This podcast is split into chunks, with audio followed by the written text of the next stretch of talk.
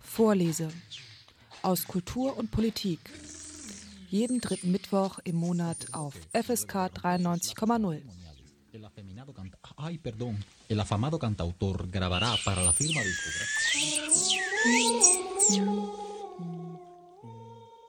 Der Mann, der schneller schießt als sein Schatten. Wer kennt ihn nicht? Mit seinem Pferd Jolly Jumper macht er den wilden Westen ein bisschen sicherer, kämpft mit Ganoven und Postkutschenräubern, plagt sich mit den Daltons herum und bleibt doch immer der Lonesome Cowboy. Der Mann ist, man glaubt es kaum, im vorigen Jahr 70 geworden. Lucky Luke. Man kann mittlerweile sagen, dass er Generationen von Kinderaugen zum Strahlen gebracht hat. Geboren wurde er 1946 in Belgien. Sein Vater Morris schuf einen Westernhelden, der trotz aller gesellschaftlichen Veränderungen nie altmodisch wurde. Bis 1955 zeichnete Morris für Text und Bild verantwortlich. Seitdem stand ihm bis zu dessen Tod 1977 René Goscinny als Texter zur Seite. Nach Morris Tod erscheint Lucky Luke im Gegensatz zum Beispiel zu Tim und Struppi weiter. Der aktuelle Band 95, gezeichnet von HD mit den Texten von Jules, ist im April erschienen. Er zeigt eine weitere Episode in der Lebensgeschichte des Cowboys, der bis 1983 rauchte, seitdem aber auch nur noch an einem Grashalm nuckelt. Ja, auch ein Lucky Luke verändert sich und setzt gute Vorsätze um. Im aktuellen Band nehmen sich HD und Jules der jüdischen Einwanderung in die USA an. Lucky Luke muss eine jüdische Familie quer durch den Westen begleiten. Und natürlich verläuft die Reise alles andere als komplikationsfrei. Mit unglaublich viel Witz und Charme nehmen die Autoren jüdische Traditionen auf die Schippe. Die dem Werk eigene Ironie kommt voll zur Geltung. Vom Bar Mitzvah über den Sechstagekrieg bis hin zu Anspielungen auf Levi's. Der Band strotzt nur so vor humorvoller Auseinandersetzung mit jüdischem Leben. Übersetzt hat den Band Klaus Jöken. Jöken erblickte im niederrheinischen Kleve das Licht der Welt. Nach dem Studium Geschichte und Niederländisch zog er in die Auvergne, wo er mit dem Übersetzen begann. Schon früh spezialisierte er sich auf Comics, von denen er bereits rund 400 ins Deutsche übertragen hat. Seit 2005 übersetzt er für E. Harper die Asterix-Bände. Im Schnitt dauert eine solche Übersetzung vier Monate. Aktuell bearbeitet er den brandneuen Asterix-Band, der im Oktober vorgestellt werden soll. Jürgen übersetzte ebenfalls bereits schon einige Lucky Luke-Bände. Er ist heute zu Gast in der Sendung Vorlese aus Kultur, Politik und Wissenschaft hier auf FSK 93,0, um einmal ausführlich über Lucky Luke, den aktuellen Band und das gelobte Land zu sprechen. Tauchen wir ein in das Jahr 1869 in den USA. Guten Abend, Herr Jürgen. Ja, guten Abend, Herr Sprügel. Wunderbar, dass Sie sich heute Abend die Zeit nehmen, hier etwas ausführlicher in das Lucky Luke-Universum einzutauchen. Wir kommen im Laufe der Sendung auf den aktuellen Band, aber bevor wir uns diesem Band widmen, würde mich einmal Ihre biografische, Ihr biografischer Hintergrund interessieren. Wie sind Sie zu Lucky Luke gekommen? Das ist eine etwas lange Geschichte. Ich hatte in Köln Geschichte studiert eigentlich und dann diese nette Französin kennengelernt, bin nach Frankreich gezogen und hat mir überlegt, was machst du da? Übersetzer schien mir eine gute, gute Sache eigentlich und habe mir gesagt, dann, bevor du jetzt die große Literatur machst, versuch's mal mit einem Comic erstmal. Und auf die Art äh, bin ich an den Comic gekommen. Ja, aber so, nicht sofort zu Lucky Luke, sondern oder gab es Vorläufer oder sofort die, hat sich diese Tür geöffnet in, zu dem Westernhelden? Also Lucky Luke ist natürlich schon äh, ungefähr das Höchste, was man, oder mit das Höchste, das, was man als Übersetzer bei, beim Comic erreichen kann. Also ich habe natürlich erstmal mit kleineren Sachen angefangen, äh, Kurzgeschichten, dann verschiedenen anderen Comics. Also irgendwie fanden die Verlage wohl, dass ich bei Funny Strips äh, sehr gut arbeite und äh, da bin ich da so reingekommen. Das hat dann zehn Jahre, gut zehn Jahre gedauert, bis man mir äh, Lucky Luke dann angeboten hat. Und Sie übersetzen ja nicht nur Lucky Luke, sondern auch Asterix und sind gerade in dieses Universum eingetaucht. Wie lange sind Sie denn schon für den Gallier tätig? Also Asterix mache ich seit ungefähr zehn Jahren, ich glaube elf, zwölf Jahre fast schon. Lucky Luke seit, äh, das geht schon an, fast an die 25 Jahre jetzt. Oh, dann ist er Ihnen ja richtig ans Herz gewachsen. Ja. ja. Man arbeitet sich wirklich rein, ja. Ja, mit welchem, dann muss ich Interesse halber nochmal nachfragen, mit welchem Band haben Sie da begonnen? Jetzt sind wir bei 95. Was war Ihr erster Band? Also ich verliere langsam selber auch den Überblick. Äh, ich habe mittlerweile schon an die 450 Comics übersetzt. Äh, ich bin angefangen mit Band 69. Das ist Bellstar. Mhm. Also können Sie da auch schon auf eine. Ja, Entschuldigung. Und heute sind wir bei Band. Äh, Moment, wie viel ist das? Es sind andere dazwischen geschoben. Es ist etwas kompliziert bei der Veröffentlichungsreihe. Wir sind bis bei Band 95. Ja. Genau, jetzt 95 und dann hat es ja immer noch mal Neuauflagen gegeben dieser ersten verschollenen 14 Bände. Ja, widmen wir uns etwas konkreter der Fi Figur Lucky Luke. Dieser Cowboy hat ja letztes Jahr groß den 70. Geburtstag gefeiert. Können Sie kurz einmal die Entwicklungslinien dieser Comicfigur seit 1946 skizzieren? Ja, äh, wie Sie schon sagen, 46, das ist äh, direkte Nachkriegszeit, in der Lucky Luke entstanden ist. Das war eine sehr bewegte Zeit, in der gerade der franco-belgische Comic äh, hochgekommen ist und berühmt geworden ist und sich überall durchgesetzt hat in Europa. Das ist eine äh, Zeit, in der äh, das ist eigentlich kriegsbedingt. Im Zweiten Weltkrieg war Europa praktisch vom amerikanischen Markt abgeschlossen. Bis dahin kamen alle Comics eigentlich aus Amerika. Und äh, im Zweiten Weltkrieg äh, suchten dann die Verleger äh, nach Material, einfach nach Comicmaterial und äh, gerade in Belgien war eine sehr, sehr äh, aktive Szene von Zeichnern da und da kamen dann also dann viele Autoren dann zum Zuge. Morris ist in dieser Zeit dann angefangen und äh, direkt nach dem Krieg äh, fing er dann an, einen, einen Western zu zeichnen, Lucky Luke halt. Der hat die Geschichte zuerst alleine gezeichnet, also selber die Geschichten geschrieben, die Zeichnungen gemacht und ist damit auch, hat er doch ziemlich einen Erfolg und äh, wurde damit dann ziemlich bekannt. Aber sehr schnell hat sich auch herausgestellt, dass er eine Schwäche hatte. Seine Szenarios, also seine Geschichten waren nicht so gut. Also Morris war ein äh, begnadeter Zeichner, aber eben kein guter Szenarist. Das ist immer, gerade bei Comic, immer der, der Knackpunkt dabei. Und äh, der Verleger damals hat ihm dann äh, Goscinny vorgestellt. Goscinny ist auch der Autor von Asterix, oder war der Autor von Asterix, muss man sagen. Und beide zusammen haben dann also jahrelang zusammengearbeitet und äh, die Figur dann kreiert. Mhm. Bis zu seinem Tod von Goscinny, auch im Jahr 1977, genau. haben die beiden zusammengearbeitet, ne? Genau. Also Goscinny hat die ganzen Nebenfiguren, äh, sagen wir mal, geschaffen. Also der von, von Goscinny kam die Idee vom Rantanplan, den äh, Daltons, den äh, äh, ja, verschiedenen anderen Figuren, die dann eingeführt wurden und das ganze Universum Lucky Luke so bereichert haben. Da kommen wir ja, da tauchen ja auch einige im aktuellen Band wieder auf, da kommen wir später noch einmal zu. Dann ranken, äh, ich hatte jetzt nochmal in der Vorbereitung der Sender, Sendung mich da ein bisschen reingelesen und festgestellt, dass Lucky Luke ja diverse, man würde heute sagen, Faceliftings äh, vollzogen hat. Die Figur ja. hat ja nicht immer so ausgesehen.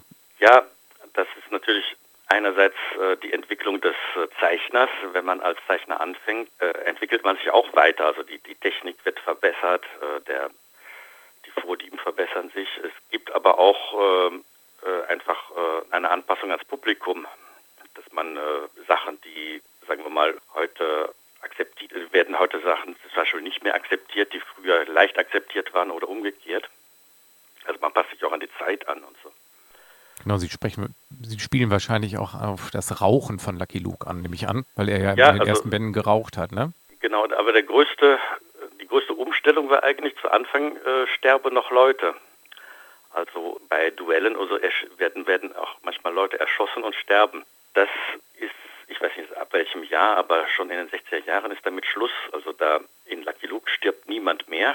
Das war damals, äh, weil Lucky Luke in Kinderzeitschriften erschien und äh, da durfte nicht gestorben werden. Sonst äh, hätte die Zensur gegriffen und man hätte das verboten für eben für die für die Veröffentlichung in Jugend, Jugendzeitschriften oder Kinder Kinderzeitschriften. Mhm, genau, wenn man heute die Bände anguckt, dann schießt er den Leuten immer nur den Colt aus der Hand, aber Sie haben recht, es wird niemand, es kommt eigentlich niemand mehr zu Schaden außer einem blauen Auge und einer Schramme vielleicht. Ja genau, also man kommt ins Gefängnis, man wird verhaftet und so weiter, aber niemand stirbt. Aber ein anderer Aspekt, der wird aber natürlich auch ganz oft immer erwähnt, ist dieser Austausch, der wohl 1983 war, wo die Zigarette dann gegen diesen Grashalm ausgetauscht wurde. Also auch vom Lebensstil, von einem gesunden Lebenswandel, weil es sich mhm. an Kinder richtet, ist da auch was verändert worden. Ja, ganz genau. Also das äh, ist auch so ein Punkt. Das ist so eine Sache, wie gesagt, man muss immer bedenken, äh, Lucky Luke wurde veröffentlicht in Kinder- und Jugendzeitschriften. Wenn dann irgendwann auf einmal äh, die Zensur kommt und sagt, nein, in äh, einer Jugendzeitschrift darf nicht mehr geraucht werden, ja, dann bleibt keine andere Möglichkeit. Also der Zeichner hat erstmal die Zigarette weggelassen, dann aber sich gesagt, grafisch sieht äh, das nicht gut aus. Also äh, das Gesicht ist einfach so gezeichnet, dass eigentlich immer eine Zigarette da drin hängt. Und darum hat er später dann, also dann den Grashalm da eingefügt. Aber das sind eben Sachen, die sind politisch begründet. Also man kann sich auch heute, glaube ich, noch nicht mehr vorstellen, dass damals in den 50er, 60er bis in die 70er Jahre hinein, eine, gerade vor allem in Frankreich, Belgien, eine ganz starke Zensur herrschte. Also Zensur im Sinne von, nicht politisch, sondern im Sinne von äh, Schutz von Jugendlichen und äh, Moral und. Genau, man erlebt das ja heute, das geht mir immer so, wenn ich jetzt Filme sehe mit den Alterseinstufungen, da hat es schon einen Wertewandel gegeben, weil man heute zwölfjährigen Sachen vorsetzt, die wahrscheinlich vor 20, 30 Jahren noch auf dem Index gelandet wären. Ja, man lacht heute darüber, mhm. aber äh, in äh, zum Beispiel äh, bei Asterix wird, wurde den Autoren vorgeworfen, eben, dass sie so frauenfeindlich sind, weil keine Frauenfiguren zu Anfang, jedenfalls in den ersten Jahren da vorkommen, höchstens in kleinen Nebenrollen. Und äh, wieder so hat man das mal erklärt. Er meinte, dass die, die Zensur war so schlimm, dass man eigentlich Frauen nur in Rollen von braver Hausfrau darstellen konnte. Nicht als selbst agierende Heldin und so weiter. Und er sagte dann, statt die da so in solche ja, brave Rollen dann zu drängen, äh, habe ich die lieber ganz weggelassen erstmal. Also man kann sich das eben nicht mehr vorstellen, ne, dass äh, dann in so einer Jugendzeitschrift die, die, die, die, die, die Zensur sagt, nein, äh, das geht nicht. Äh, eine Frau, die so und so handelt, also äh, selber ihr Geld verdient oder das gibt's nicht, das darf nicht.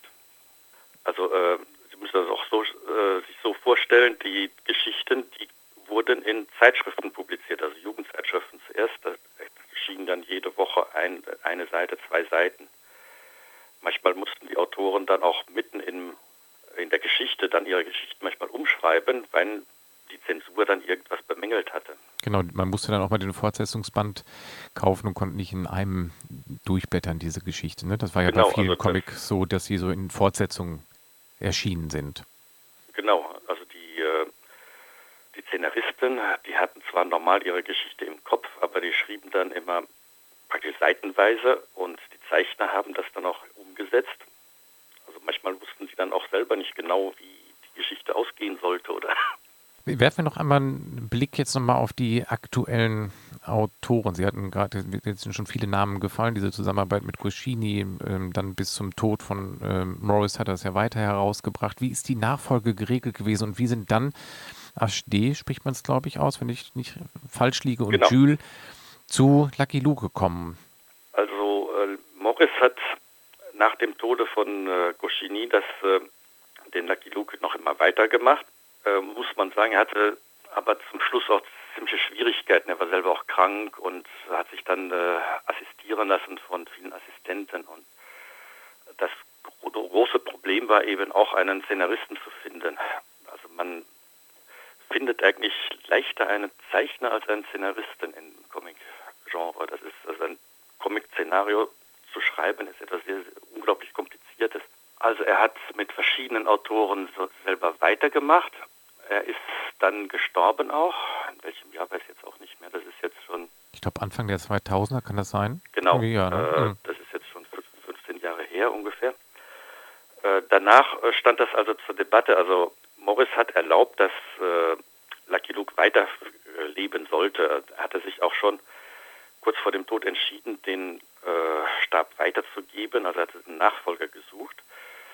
Und äh, HD, der jetzige Zeichner, hatte schon die ersten Arbeiten dann abgeliefert und auch schon die Zusage von Morris, glaube ich, bekommen, dass er dann weitermachen sollte, als Morris dann gestorben ist. Aber äh, seitdem macht also das äh, der der Autor HD äh, durchgehend weiter. Also er ist jetzt der Zeichner für Lucky Luke. HD ist eigentlich Hervé Darmeton, also die Initialen von dem Namen sind HD. HD ausgesprochen und dann so geschrieben. Also das ist also ein Pseudonym. Ein bisschen das Problem eben von HD war auch, dass er die ganze Zeit jetzt seitdem versucht hat, äh, nach einem guten Szenaristen sucht. Also er hat mit wechselnden Szenaristen gearbeitet. Genau, da bin ich drüber gestolpert. Es war nicht immer der Name HD und Jules zusammen, ne, sondern in den letzten genau. Bände waren auch immer mal andere Autoren benannt. Das war jetzt der erste Band von Jules. Also er, HD hat mit verschiedenen Autoren gearbeitet und äh, das war bis jetzt immer, fand ich, auch ein bisschen die Schwäche bei den äh, letzten Bänden, weil die das waren sehr gute Autoren, aber die nicht aus dem Comic-Genre kamen. Und ein Comic zu, äh, zu, schreiben ist, wie gesagt, eine sehr komplizierte Sache. Also man muss einen, eine Geschichte schreiben, die genau äh, 44 Seiten füllt. Weil sonst äh, muss man dann einen Druckbogen dazu machen, das erhöht dann die Druckkosten und so weiter. Dann ist immer bei einer Comicgeschichte zu beachten, dass man auch äh, eine Seite oder eine Doppelseite dann kohärent gestalten soll. Also ein Handlungsbogen, der sollte immer auf eine Doppelseite gehen und dann am Ende einer Doppelseite mit einem kleinen Cliffhanger, also einem kleinen Spannungsbogen so enden, dass man Lust hat, dann weiterzublättern und so. Sie verstehen, also man muss äh, so eine Geschichte ganz äh, präzise, ganz äh, nach ganz äh, strengen Regeln und so weiter aufbauen. Und äh, das kann keiner. Also man muss auch beim Schreiben schon praktisch die Zeichnungen im Kopf haben. Man muss sich also schon vorstellen können, wie Figuren agieren können, also auch, auch, grafisch gesehen und so weiter. Also das, da, da, da gibt es echte Fachleute dafür. Ihr hört die Sendung Vorleser auf FSK 93,0 und in der heutigen Sendung beschäftigen wir einzig und allein uns mit dem Comichelden Lucky Luke, dem Cowboy aus dem Wilden Westen. Und speziell mit dem neuen Band 95, Das gelobte Land. Zu Gast in der Sendung ist Klaus Jöken, er ist der Übersetzer dieses Bandes und Sie haben eben schon mal einen Einblick in das Universum von Lucky Luke gegeben, die Texter, Szenaristen, Zeichner vorgestellt. Dieser Band ist in, in Kooperation zwischen HD und Jules entstanden. Wie sind die beiden zu diesem Thema gekommen, zu diesem Thema jüdisches Leben in den USA? war nach Auskunft eben der Autoren der Szenarist, der sich selber den Kopf zerbrochen hatte, was kann man eigentlich noch erzählen über Lucky Luke, über den Wilden Westen. Mittlerweile sind ja nach über, glaube, über 70 Bänden, 75 Bänden, entsprechend vielen Geschichten, äh, alle Figuren des Wilden Westens äh, durchgearbeitet. Man fragt sich dann immer, was kann jetzt noch kommen? Und Jules hatte dann auf einmal die Idee dass er sagt, also ja, alle möglichen Gruppen, Völker oder sind schon vorgekommen, also Chinesen beim Eisenbahnbau und so weiter, aber Juden noch nie. Und die Juden haben ja eigentlich auch einen großen Anteil an der Schaffung von Amerika. Sie haben auch äh, Amerika mitgebaut. Warum sollen die auch nicht mal in einem Western vorkommen? Also die, der hat dann nachgeforscht, gab es die dann überhaupt? Wie sind die in, nach Amerika gekommen? Und daraus hat er dann eben eine Geschichte gemacht. Also es sind keine autobiografischen Züge bei den beiden, sondern wirklich die Suche so wertneutral nach einem neuen, nach einer neuen Episode im Kapitel Lucky Luke. Ja, ich habe also äh, Jules auch gefragt, er hat keine jüdischen äh, Wurzeln, also er anscheinend kennt er sich aber gut aus, er muss bestimmt jüdische Freunde haben, denke ich. Aber es gibt nicht irgendwie einen autobiografischen Hintergrund dahinter. Nein. Ja, genau, weil äh, da kommen wir ja gleich dann nochmal genauer zu. Der Band strotzt ja nur so vor Anspielungen und äh, Seitenhiebe auf jüdische Traditionen, auf jüdische Kultur, aber auch auf jüdischen Witz, sodass man ja wirklich den Eindruck gewinnt, die müssen sich sehr lange dort eingearbeitet haben, gerade auch um es humorvoll zu treffen. Es ist ja immer, da habe ich auch gedacht, als ich den Band in der Hand hielt, wir haben aus Deutschland immer einen anderen Blick darauf. Ich habe dann nochmal drüber nachgedacht, im, es gab mal irgendwo im Feuilleton Artikel, der beschrieb, dass es im deutschen Fernsehen zu, natürlich berechtigt irgendwie gar keine jüdischen Witze gibt oder Witze gegen jüdische Minderheiten. Im US-Fernsehen ja durchaus. Mhm. Und äh, man hat von Europa aus natürlich immer einen anderen Blick. Es ist immer noch so ein etwas sensibles Thema, ähm, wo Juden dann oft als tragische Figuren, zumindest in Deutschland, vorkommen, aber so auf die Schippe genommen mit der eigenen Kultur und so humorvoll. Da war ich überrascht und äh, auch begeistert, als ich es gelesen habe. Das gibt's, gab es wahrscheinlich so im Comic noch nicht, oder? Also zumindest bei den Großen jetzt, ähm, wie Asterix und so, ja, nee, da sowieso nicht, aber auch sonst noch nicht. Ja, natürlich ist das in Deutschland besonders sensibel, aber auch in Frankreich hat das ein bisschen überrascht. Ja. Ist natürlich äh, so, dass man äh, allgemein äh, heutzutage bei, wenn man jetzt äh, Witze reißt über eine andere Bevölkerung, äh, vorsichtig sein sollte, muss. Aber das ist eben das äh, ja, Geniale daran, dass Autoren das noch schaffen. Also dass zum Beispiel bei Asterix immer verschiedene Länder besucht werden, über die man sich auch lustig macht, aber ohne dass es dann äh, rassistisch wird. Also man muss äh, einen äh, ja, versuchen, Humor zu treffen, ohne beleidigend zu werden. Das ist natürlich bei einer, gerade für uns Deutsche, wenn man jetzt äh, Juden nimmt, etwas ganz besonders Schwieriges. Ja. Ich habe mir auch erstmal gedacht, uiuiui, jetzt musst du besonders aufpassen, dass du da nicht irgendwie was äh, äh, bringst, was nachher dann wieder aufstößt. Mhm. Also habe ich mir auch gedacht, Sie waren wahrscheinlich, genau, wie Sie beschreiben, als Übersetzer auch ein Stück weit nervöser als vielleicht bei anderen Bänden. Mir klar geworden auch, äh, wie äh, eigentlich die Nazi-Zeit auch unsere deutsche Sprache eigentlich verdorben hat. Man kann bestimmte Begriffe gar nicht mehr benutzen. Also um es konkret zu sagen, wenn man dann äh, aus dem Französischen übersetzt und man hat dann einen Satz, wo dann der jüdische Oper dann relativ zum Schluss sagt, Lucky Luke, vous êtes le meilleur guide du monde und man hat danach als Übersetzung, Lucky Luke, Sie sind der beste Führer, den es gibt. denkt man sich, ui. da muss man, da muss ich gleich mal nachblättern, wie haben Sie es denn übersetzt dann? ähm, wie habe ich das jetzt übersetzt? Ich habe irgendwie geschrieben, ähm, ah ja, ich glaube, äh, Lucky Luke, mit ihnen sind wir sicher wie in Abrahams Schoß. Ja, ach genau, ja, ja, genau. Mhm, ich erinnere das mich. ist zwar nicht mehr derselbe Text, aber es gibt dann einen Bezug auf die Bibel auch und also auf das Judentum und äh, stößt dann eben nicht auf. Es gibt also noch, gab noch verschiedene andere Sachen, die sogar noch schlimmer waren. Zum Beispiel als die äh, Familie im Planwagen durch die Prärie fährt, spielt der Junge auf der Geige, sein Opa sitzt auf dem Kutschbock und sagt dann, äh, äh, zu dem Jungen äh, viel trauriger, äh, das lenkt mich sonst ab. Und kurz darauf sagt Lucky Luke, äh, so, wir kampieren jetzt hier. Also im Original, in der Übersetzung stand jetzt wortwörtlich übersetzt dann, äh, der Opa sagt, äh, viel trauriger, ich kann mich sonst nicht konzentrieren.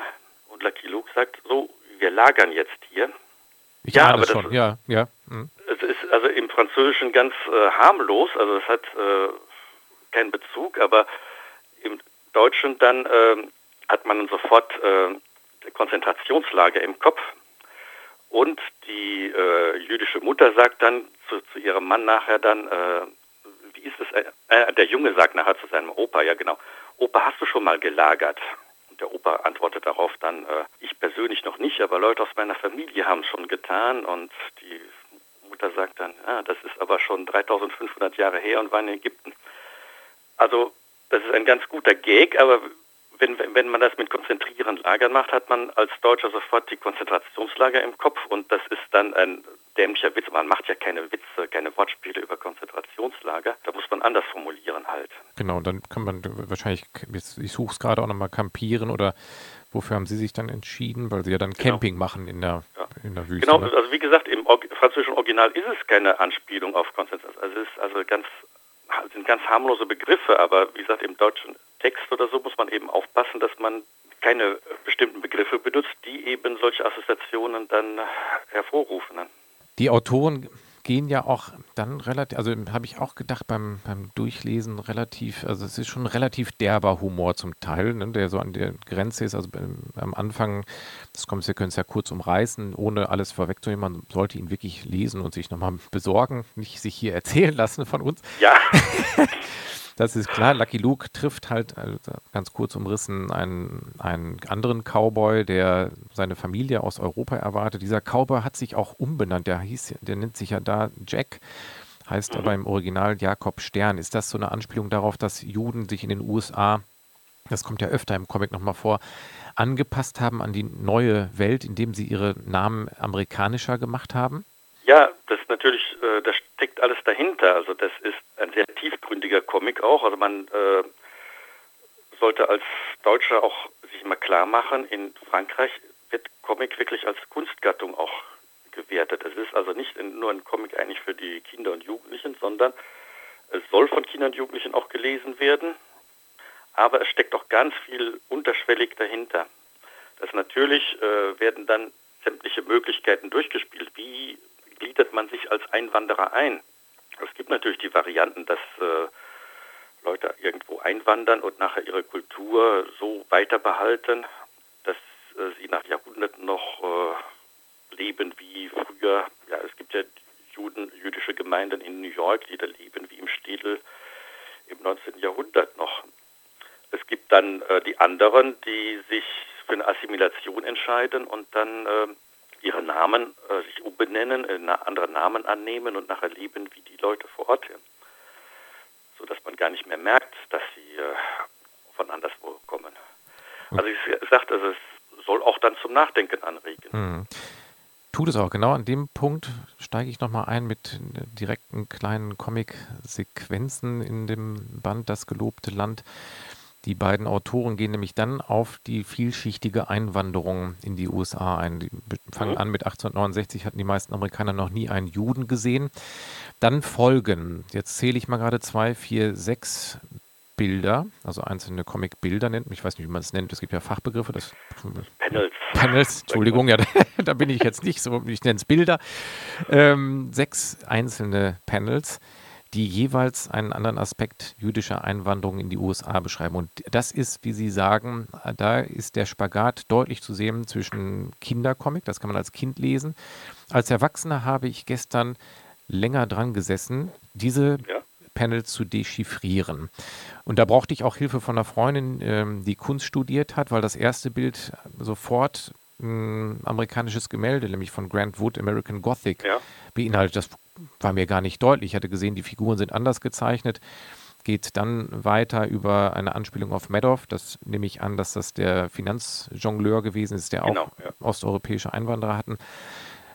Ja, wie, wie, wie, haben Sie das wahrgenommen, diese Seite zu übersetzen, wo diese verschiedenen Facetten der Einwanderung durch Juden, Albert Einstein kommt auch vor, äh, zum Gegenstand gemacht werden, aber halt auch so Ganoven wie Madoff. Also es ist nicht nur der gute, liebe Jude, sarkastisch gesprochen, der einwandert, sondern auch jemand wie Madoff, ein Böser, dann Hollywood-Stars. Wie, wie, war die Seite für Sie in der Übersetzung? Äh, ja, also natürlich, äh, das spiegelt praktisch äh, ja, das jüdische Leben wider. Also man muss auch immer als, äh, äh, wenn man über Einwanderung spricht, äh, denken, da wandert jetzt eine ganze Gruppe ein, also eine, ein ganzes Volk oder nicht das ganze Volk, also eine ganze Bevölkerung. Und darunter sind dann alle möglichen Leute. Es gibt eben Genies wie Albert Einstein, die also das Leben, die Wissenschaft und so weiter äh, befruchten. Es gibt darunter ja, Hollywood-Stars, Komiker halt, wie die Marx Brothers, die das kulturelle Leben befruchten und so weiter. Es kann auch Ganoven geben halt darunter, die äh, mal die Leute übers Ohr hauen und so, das gibt's alles auch, ja. Also ich finde das sehr bunt gemacht und da hatte ich auch keine großen Probleme mit dieser Seite. Wie gesagt, das ist sehr wechselseitig gemacht, dass als geschildert wird, was haben eigentlich, äh, hat die Einwanderung eigentlich für Amerika gebracht. Ja?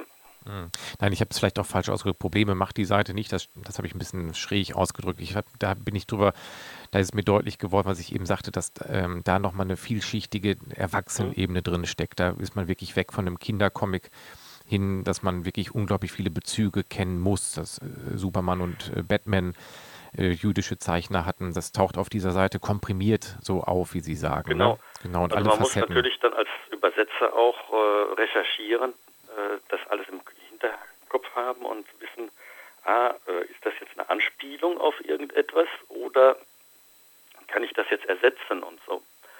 Also man äh, muss da schon wirklich auch aufpassen. Also es ist eher so, dass man wirklich aufpassen muss und sagen, ist das jetzt eine Anspielung, ist das irgendwie ein Bezug und äh, wie setze ich den am besten ins Deutsche um dann? Aber über einen Mann, das muss ich jetzt leider noch, dann können wir gerne wieder weiter im Buch Ja. gehen. Ich will da gar nicht so lange festhalten, aber bei dem einen muss ich leider nochmal, weil der hat mich wirklich Hirnschmalz gekostet. Auf dieser Seite taucht auch ein ähm, Mann auf, der mir sofort bekannt vorkam, aus, äh, eine Figur aus anderen ähm, Lucky Luke-Bänden und ich muss dann ewig suchen im Internet mit Suchbegriffen. Und ich bin dann darauf gekommen, dass wir da Professor Dr. Otto von Himbergeist begegnen. Ist das richtig? Sie meinen den Analytiker? Den Analytiker, ja, genau. Genau. Ja, es ist äh, eine Anspielung eigentlich eher auf die Psychoanalyse insgesamt, weil Sigmund Freud war ja auch Jude. Ja, das dachte ich mir dann auch, ja. Hat die, äh, der Sigmund Freud ist natürlich nicht selber nach Amerika eingewandert, aber die ganze Psychoanalyse, also die, äh, das weiß man ja auch aus äh, Woody Allen-Filmen, dass äh, in Amerika die fast alle Psychoanalytiker oder die besten jedenfalls äh, jüdische Wurzeln haben.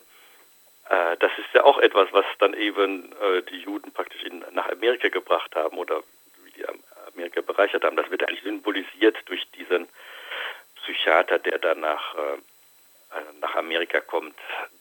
Der hatte auch schon in einem früheren Band eben äh, einen Auftritt gehabt, ja. Genau, ich glaube, er versucht die Daltons zu heilen. Genau. Ne? Die Daltons Ja, und der Psychodoc. Äh, Ja, da, heilen. da kam Kindheitserinnerung hoch, weil ich sah dann die Daltons, als ich es dann hatte, wer es ist, sah ich die Daltons wieder strickend da, ganz friedlich, weil er, weil er es Genau. zwischendurch geschafft hatte, sie zu heilen. Ja, genau. Also, Also da, da muss man e- als Übersetzer eben aber auch aufpassen, weil eben äh, in so einem Band dann immer wieder Bezüge auf ältere Geschichten vorkommen, vorkommen können und man muss dann auch wissen, ah, das ist jetzt wieder eine Anspielung auf den Band, das muss ich dann wieder berücksichtigen. Ja, genau, ja, genau. Und in dem Punkt bin ich nämlich wirklich drüber gestolpert, weil manchmal sind es humorvolle Anspielungen, wo man merkt, aha, das ist eine Anspielung. Hier steht, reitet dieser Himbeergeist auf dem Pferd und ihren Kindern erträumten sie eine große Zukunft. Da haben wir gestern lange gerätselt. Ist der ihren Kindern, ist das ein Hinweis? Bis mir dann einfiel, da musste man im, im, ähm, im bildlichen Gedächtnis kramen, dass mir diese Figur halt irgendwo bekannt Ja, ja. vorkam. Genau. Der Band dann, ähm, die Reisen, grob gesagt, durch die USA in Begleitung von Lucky Luke, da kann ja nicht viel passieren. Und das sind dann, ist er durchzogen von ähm, jüdischen Traditionen, jüdischer Religion, zwischendurch auch so Reminiszenzen an Luke. Die, die Oma sagt dann einmal, der betet schneller als sein, sein Schatten. Ja. Ich sage es schon, der betet schneller als sein Schatten. Das ist, sind jiddischsprachige Siedler. Sie, die kommen halt aus äh, Osteuropa. Im Original äh, sprechen die eigentlich normal Französisch, muss ich sagen. Also wir haben uns entschieden, die ein bisschen Jiddisch sprechen zu lassen, also mit jiddischem Akzent, nicht richtig Jiddisch, weil ich dachte mir, die kommen gerade aus, äh, äh, aus der Ukraine und äh, werden Englisch auf jeden Fall noch nicht so flott sprechen können. Wir haben auch einen anderen Bezug zu äh, Akzenten. Ja? Also äh, in Deutschland ist es ganz normal, dass die Leute Dialekt sprechen, also einen bestimmten Akzent in ihrer Sprache haben. In Frankreich ist es verpönt. Also da hat man Hochfranzösisch zu sprechen als gebildeter Mensch und es wirkt sonst sehr, äh, ja, also äh, peinlich, wenn man, wenn man nicht das Pariser Französisch sprechen kann in Frankreich. Äh, bei uns in Deutschland ist das anders, ja. Man findet das eher nett, wenn jemand äh, ein bisschen Platteinschlag, mit ein bisschen Platteinschlag redet oder ein bisschen Berlinert oder ein bisschen äh, bayerisch äh, ein, einfließen lässt. Und deswegen dachte ich mir, also sollen die, die jüdische Familie auch ruhig ein bisschen äh, jiddischen Akzent da drin haben. Ihr hört die Sendung Vorlese auf FSK 93,0 und zu Gast ist heute Herr Jöken und wir sprechen über den Lucky Luke Band 95, das gelobte Land.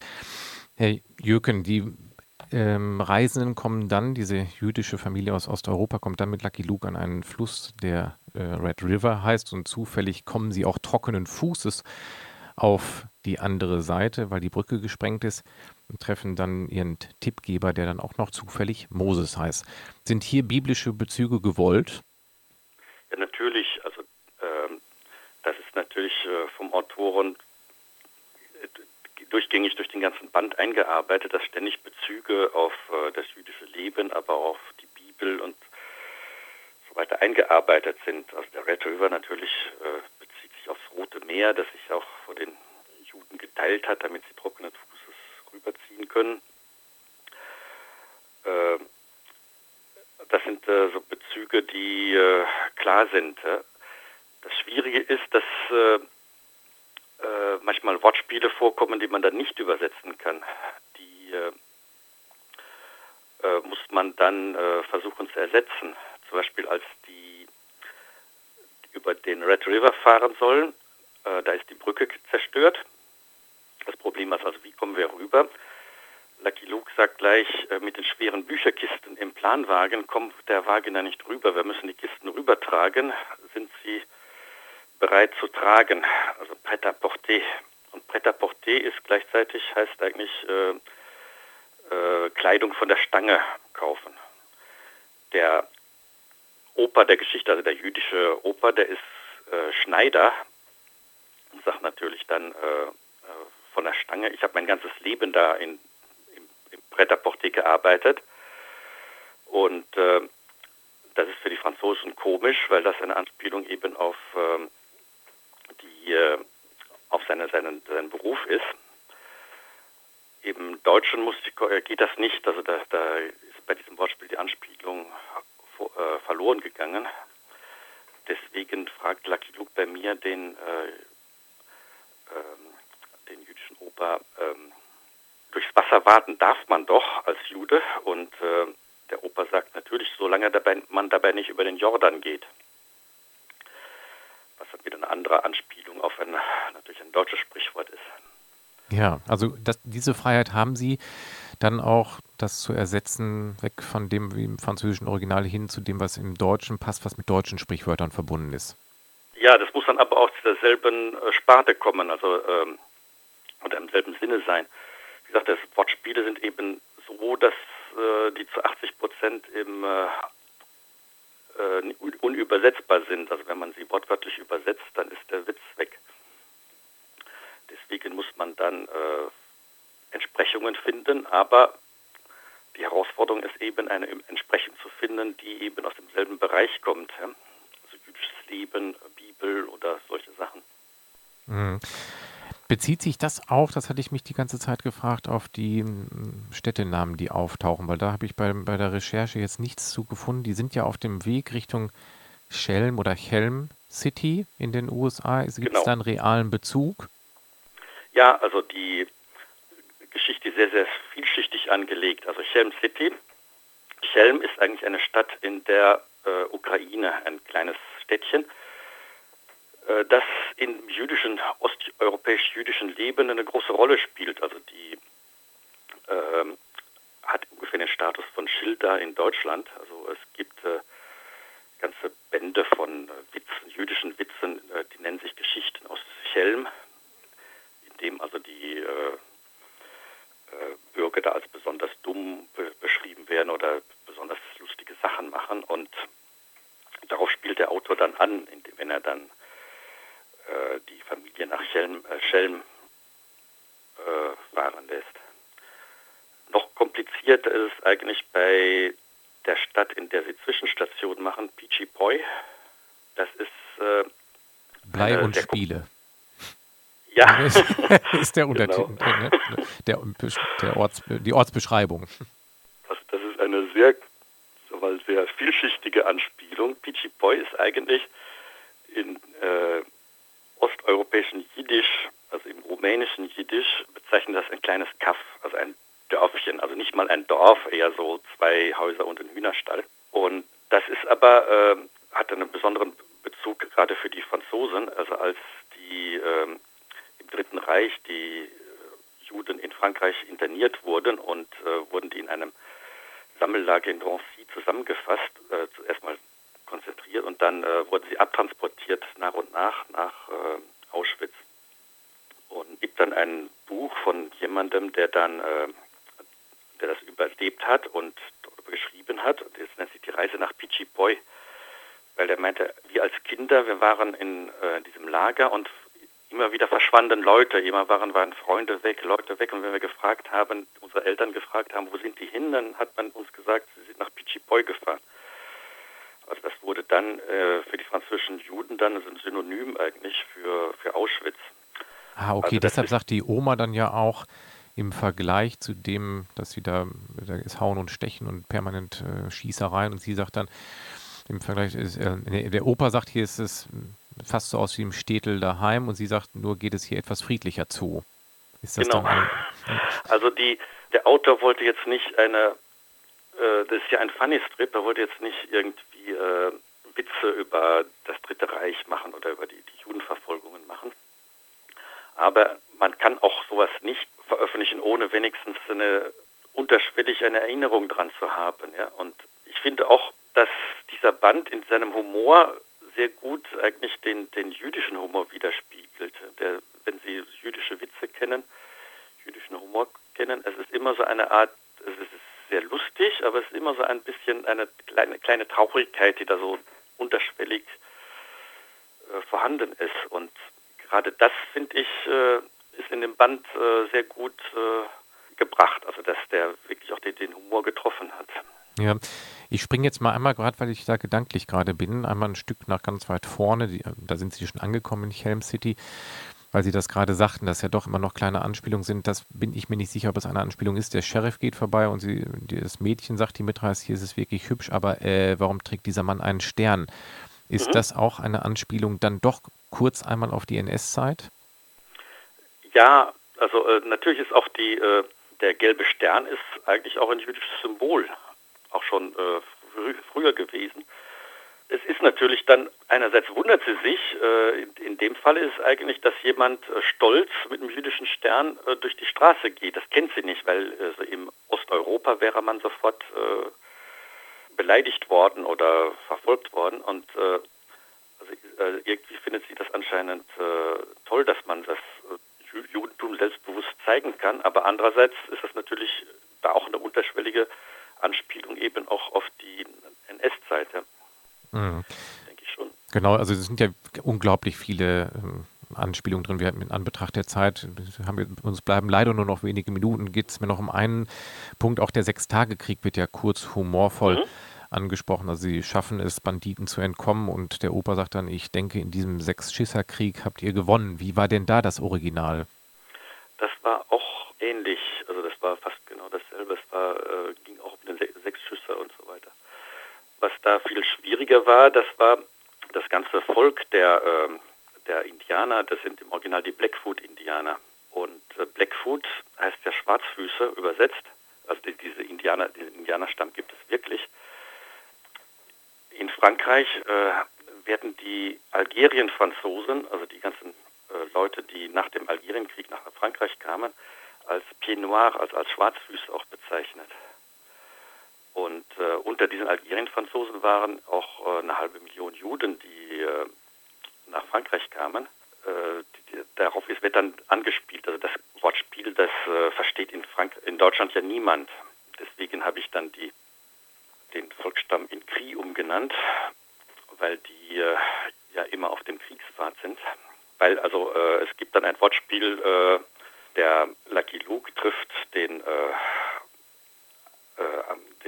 Offizier, den, den amerikanischen Offizier. Der Offizier sagt, äh, ich muss ihn von einer Weiterreise abreisen, abraten. Ab hier beginnt das äh, Stammesgebiet der, der, der Blackfoot und Lucky Luke fragt, ich dachte, sie sind nicht mehr auf dem Kriegspfad. Der Offizier antwortet, die äh, sind immer auf dem Pfad so muss man sagen, also in Paris äh, gibt es eine Straße, das nennt sich Le Sentier der Pfad. Und da haben sich die ganzen Algerien-Juden angesiedelt. Ja. Verstehen Sie, das sind so, so komplizierte Bezüge, die äh, auch ein Deutscher dann gar nicht mehr versteht. Ja. Man muss dann versuchen, mit anderen Wortspielen zu arbeiten. Und die, die Herr Jürgen, wir sind jetzt leider, wirklich leider am Ende der Sendung angelangt. Die Zeit neigt sich jetzt mit rasenden Schritten dem Ende entgegen. Ähm, es bleibt noch viel Raum, wo man jetzt rumspinnen kann. Ich möchte noch einmal kurz sagen, der Lucky Luke Band 95, das gelobte Land, ist bei EHPA erschienen in der gebundenen Ausgabe 12 Euro und jetzt auch schon in der Softcover-Ausgabe für 6,90. Herr Jürgen, ich danke Ihnen ganz herzlich, dass Sie heute hier ausführlich Rede und Antwort zu dem neuen Lucky Luke Band gestanden haben und wünsche Ihnen viel Spaß und Erfolg bei der jetzt anstehenden Übersetzung des neuen Asterix-Bandes. Danke sehr. Es war mein Vergnügen. Ja, dann noch einen schönen Abend. Danke sehr. Tschüss.